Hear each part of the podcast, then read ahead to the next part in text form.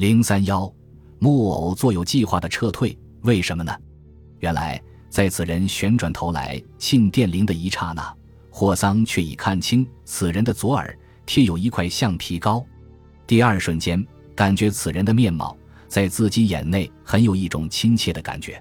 他的脸竟和今天所见的木偶越看越相像。说的神奇点。如果不是那个木偶的塑匠有心依照了此人的面貌而塑成方才那个木偶，那一定是上帝有心依照那个木偶的面貌而特制成眼前这个家伙。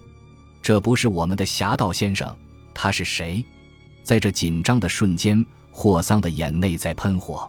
还好他是戴着黑眼镜的，还不至于让别人看到他的无端的失神。可是，在这时候，他身旁的木偶。却正取出一支烟，悠然燃了起来，一面看得洋洋然，正把一些轻飘的烟圈徐徐吐在空气里。这些烟圈在霍桑眼内换成许多疑问的符号，疑问中的一个是：这个可恶的东西到底对于自己认识不认识？说他认识吧，为什么他的态度却还如此的安闲？说他不认识吧，昨夜电梯里的演出难道竟是偶然的？不管你认识不认识，无论如何，今天总不能让你再在电梯里变戏法。霍桑的心思在急转，电梯上的指针在转动时，他的鼻孔里面忽然送来了一股很浓烈的香味。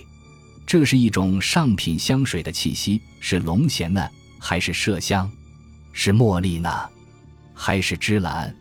虽然他的一向保持严肃的鼻子无法提供较准确的说明，但有一点他可以确定。这种香味的发源地却正在身旁这个漂亮木偶的身体上。指针由七到六，霍桑偷看着木偶，只见他一手捏着纸烟，一手插在裤袋里，摇摆着身子，旋转着脚跟，表演了许多动人的小镜头，表示他的塞满木屑的脑壳之中，对于人世间的一切绝无半点可牵挂的事情。霍桑想：朋友，你不要太写意，我要把一方新的手帕借给你，停一停。让你可以抹抹香汗。指针由六一到五，木偶的脸上依然带有一种鹅绒那样的松懈。他把那支纸烟轻轻弹掉一点灰。这里霍桑暗自筹划，在眼前这种特殊的情势之下，用什么方法才可以把自己的手指较合法的拍到这个木偶的尖尖上。指针由五一到四，在四字上，这指针立正稍息了好半晌。只见这木偶无可无不可的再度又按了一下铃，好像表示他的安闲而又不耐烦。这里霍桑在想：你到三楼还是到六楼？这时指针已由四字移到三字，只听木偶嘴里又在轻轻地吹着口哨，他的调子吹得相当动听。这里霍桑却已打定主意，必要的时候，他将暂时放弃法律的拘束。而采取一种尚方宝剑先斩后奏的有效方法，这样想时，他的心里不禁感到一种猫捕或鼠子的愉快。但是，至少在暂时，他还不想就把他的猫爪马上扑到这头小鼠的身上，因为他还想看看这头可恶的小鼠在这种尴尬的情形下，究竟还有什么伎俩可以施出来。霍桑想时，电梯上的升降针由三而二而一。表示梯子已经降落到地面，一看那个木头雕成的脸面，依然丝毫没有表情。梯门开处，里面有一小队很有闲的人物，很匆忙地向霍桑身前冲过来。就在这个时候，莫蒂，我们那个木偶忽而做出一个闪电的行动，冷不防开足机器，旋转身躯，向盘梯那边举步就走。他的步子显得非常清洁，但在清洁之中。却已透露一种慌张，而不复再是即刻散步时的那种悠闲的样子。这个突然的转变，分明表示我们这位木偶先生已在弯转鼻尖，而做战略上的安全撤退。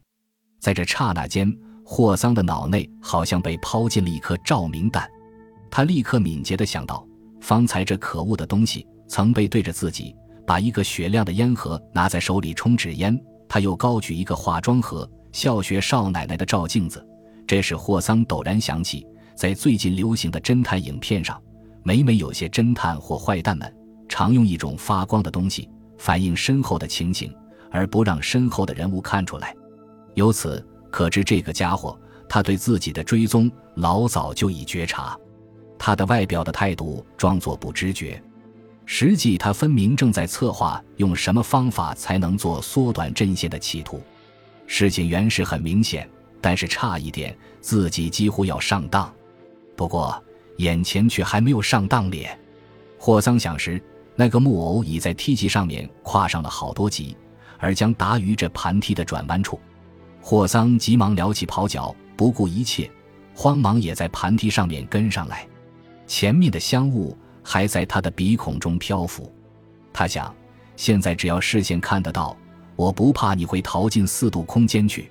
咯咯咯，那个木偶匆匆踏上了第一层楼，霍桑也匆匆追上第一层楼。两人之间依旧保持一组梯级的短距离，背后两架墨镜的探照灯。捉住前方那架敌机不放松，咯咯咯，那个木偶头也不回，绕着梯子直上第二层。背后的霍桑挥动手杖追上第二层，一看前面的木偶步子跨得格外迅速，霍桑盯住他的背部，而在想：看你今天还有什么新的戏法变出来？咯咯咯，木偶直上三层楼，霍桑也直上三层楼。这时，在这宽敞的大厦里。却已展开一个小小奇观。你看，一前一后的两匹骏马，仿佛把这螺旋形的梯子当做了一条跑道，而在举行一个春季的香槟赛。在将要达到三层梯的梯顶时，那个木偶曾急骤地旋转头来，向后面楼梯转角处的霍桑匆匆溜了一眼，立刻他又收转视线，向上直奔。他的脚步虽在步步加紧，而他的态度似乎还想保持冷静。为要努力表示他的镇定起见，只听他的嘴里还在嘘嘘的不断吹着哨子。霍桑仰视着他的背部，不禁翘起胡子而冷笑：“等等，请你不要哭。”想念之间，前面那个家伙已经跳上第四层梯的梯级，在这第四层楼的梯级上，那家伙的步子跨得更大，差不多每一举足一跃就是三四级。这木偶的机器开得快。霍桑的步子不得不随之而加快，但是前面的木偶穿的是西装，后面的绅士穿的是长袍。以旧式的国产和摩登的洋货相比赛，不问可知，后者却要遭遇必然性的失败。稍不留神，霍桑的袍角让他自己的足尖践踏了一下。我们的老绅士身子一晃，险些立刻落伍。比基站稳步子。只见那个木偶已在梯顶的转角处跃出了他的视线网，但是他还听得咯咯的皮鞋声与嘘嘘的吹唇声在他头顶上放送下来，因为那个木偶的背影已经跃出监视线，这使霍桑的内心不禁格外紧张。他暗喊：“不要让这可恶的东西又在楼梯上面表演土遁！”一面想，一面他以飞长房的姿态一步三跳，随着那个足声追上去。在他还没有到达梯顶的时候，忽有一个崭新的局势突然又发生在我们这个木偶戏的舞台上了。在一阵骤雨那样的脚步声中，迎面忽有一人声势滔滔地自上而下，双手插住腰，像一座宝塔一样挡住了霍桑的步子。哈哈，昨夜的老调子又来奏演了。霍桑举起骇怒的视线一看，出乎意外的那人不是别人。正是那个木偶，不知为什么他又自动奔回来。